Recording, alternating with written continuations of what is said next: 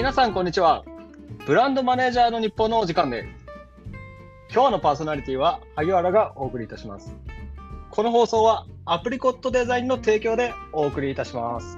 それでは本日も皆さんよろしくお願いします。はい、さんやよろしくお願いします。よろしくお願いします。さあ今日はですね、うん、またまあいつも通りなんですけれども、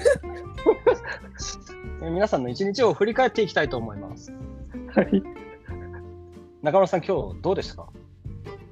今日、今日ですか？はい。えーっと、そうですね。今日金曜日ですもんね。そうですね。はい。なんでテン、なんでテンションが一気に落ちたんですか、今？いや、今日金曜日のテンションですよね。金曜日のテンションです。はい。金曜日ということでね、なんかあっという間な一週間でしたね、本当に。早かあったですっという間ね。でしたね。あっという間でした。あの、うちの家のゴミ、燃えるゴミの日がですね、はい。あの月曜日と木曜日なんですよ。はい。で、その、木曜日のゴミの日になると、あ、週末がやってくるなっていう、こう連連想をするっていう、ただそれだけのお話なんですけど、え、中村さん、ゴミ出し担当なんですか？私、ゴミ出してますね。おうえおなー。ー、そうなんだ。いや、もう意男外たるもの、ゴミ出さなきゃ。そうですよ。え、中村さんの朝の習慣はちなみに。朝の習慣、あの理想はあの朝5時に起きて、えっとはいい犬を連れて、ちょっとね、ランニングをして、で、朝ごはんを食べて、7時に出社っていうのが理想なんですけど、理想っすね。現実は、あの起きて、えっと、犬猫にご飯をあげて、はい。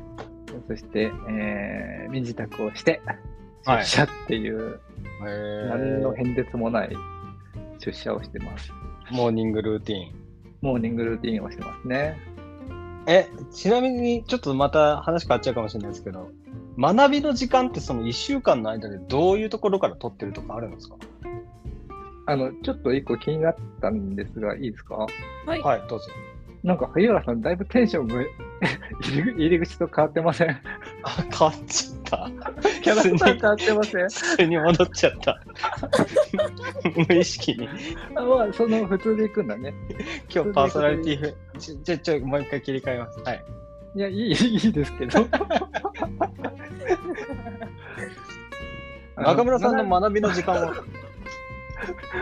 学びの時間はですね、まあ、あのーなんだろう、起きてる時間ずっと学びだとは思ってるんですよ、基本的には。まあ、おお。うわ。はいえ。そうじゃないですか。いや、まあそう ですよ。そうですよ。と思います。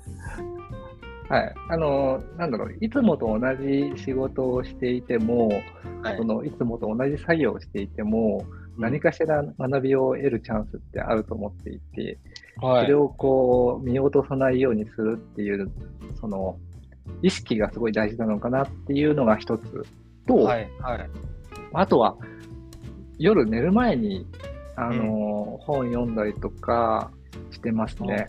あ、えー、本読んでるんですね。ねえ、あのやっぱり私のそのポリシーがですね、はい。コツコツコツと毎日続けるっていうところがすごいあって、まあ、なかなかできないこともあるんですけど、うんうんうん。でもやっぱりね、いきなりこう詰め込んで、急に成長できるかって言ったらそうでもないと思うので、やっぱり日日々の積み重ねってすごい大事なんだろうなっていうのは感じているので、意識していますね。うーん。う。うんん。え、ちなみに、最近学んでる分野とかって聞いてもいいですか？最近学んでる分野、えーっとですね、今、今、今いろいろまあ、ハマってるんですけど、改めてそのカメラを学び始めたりとか、へえ。中村さん、十分綺麗な写真撮るじゃないですか。いやー、なんか、あのー満足できなくて、全然。やばい。やばい。ななんなんだろう。なんか、その仕事をするために学んでる感じです。うん学びたくて仕事、あの、学びたくて学んでるわけじゃなくて、おお。仕事をするために学んでるっていう感じです。えじゃあ楽しいとかそういう感情は今特にそういうのはなく、あ、だから楽しいっていう感情は、その学んだことが仕事に生かされた瞬間に楽しいって思うので、後からやってくるんですよ。なるほどね。ああ、ちょっとなんか、また新しいあれでした。学び方というか、はい、僕はちょっとまた違う感じだったんで。へうえ。ハチさんは？最近学んでることとかありますか？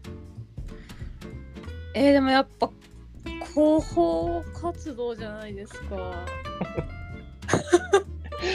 え、なんか専門書とか、専門書っていうかなんかそういう系のビジネス書読んでるんですか？そうですね。なんかあの広報って何から手つければいいかあのわかんないじゃないですか？あなたは明日から広報ですって言われても。確かに。うんだからまずはなんかネットでいろいろ調べたんですよね。なんか広報の仕事ってどういうことがあるんだろうってなって、やっぱなんか一回その広報の仕事の全体像をやっぱ知らないといけないなと思ってうん。なんかね、まあ、それこそベースですよね。やっぱベースがの上にやっぱオリジナリティっていう部分で、まあ、昨日の昨日の話ですね。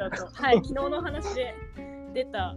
だからそのベースっていう広報の仕事のベースっていう部分をやっぱ一回は全体像知りたいっていうのでうん。広報の専門書を、うんあの買ってみました。うんん。え広報の中で一番大事なことって何だと思います？うん、なんかもういっぱいあって私もちょっとまだ噛み砕けてないんですけど。うんうん広報の中で一番大事なことはうーん。やっぱ社会と会社のつながりをいいつながりを生むというかうんうんことかな。うーん。なんか ピー 全然内容がなくてごめんなさい。なんかしいやあのこのこのこの、あなんかテーマがすったかぶりしないじゃないですか。なんかすったかぶりでできるっていうほどにもなんかこうまだ吸収できてないんですけど。だってまだ半年だもんね。半年だっけな。半年だけど多分そのうちの半分ぐらい採用やってたので。あ採用やったりカフェの店員や。店員さんやったり、うんうんうん。あのいろんなことをやっていたのでがっつりまだ集中してやっているというわけではないんですよ。なるほど。最近なんです。はい。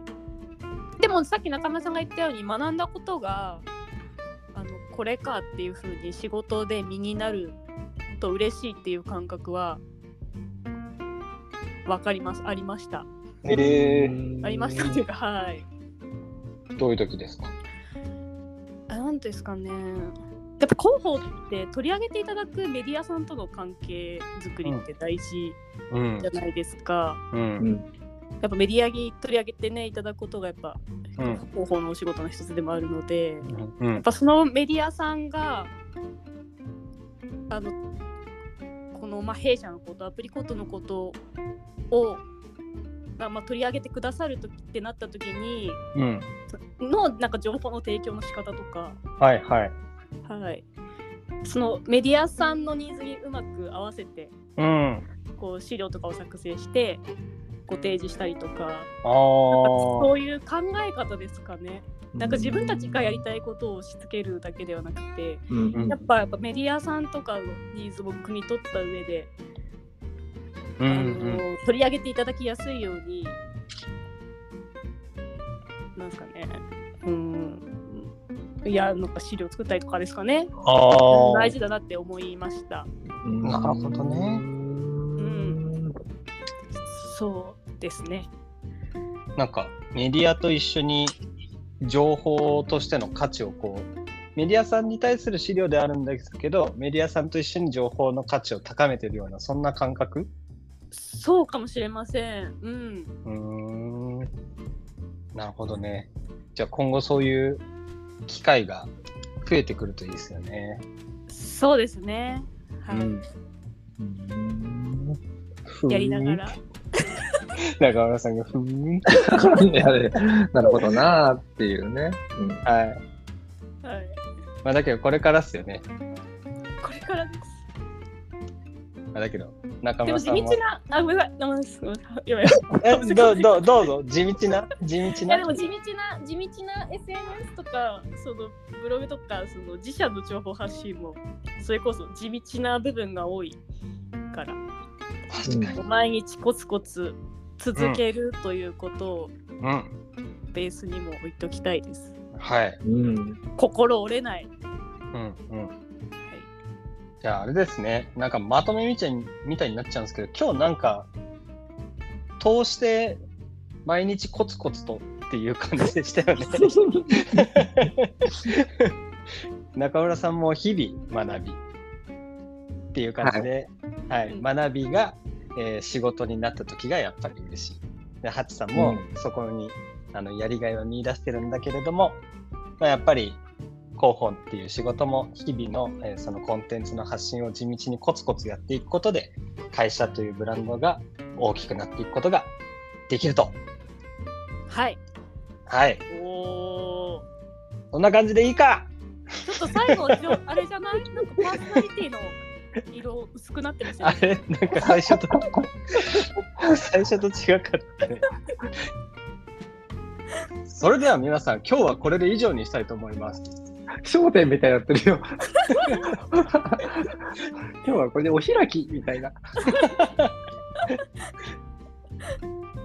本日もお疲れ様でした。お疲れ様でした。お疲れ様でした。ありがとうございますありがとうございます。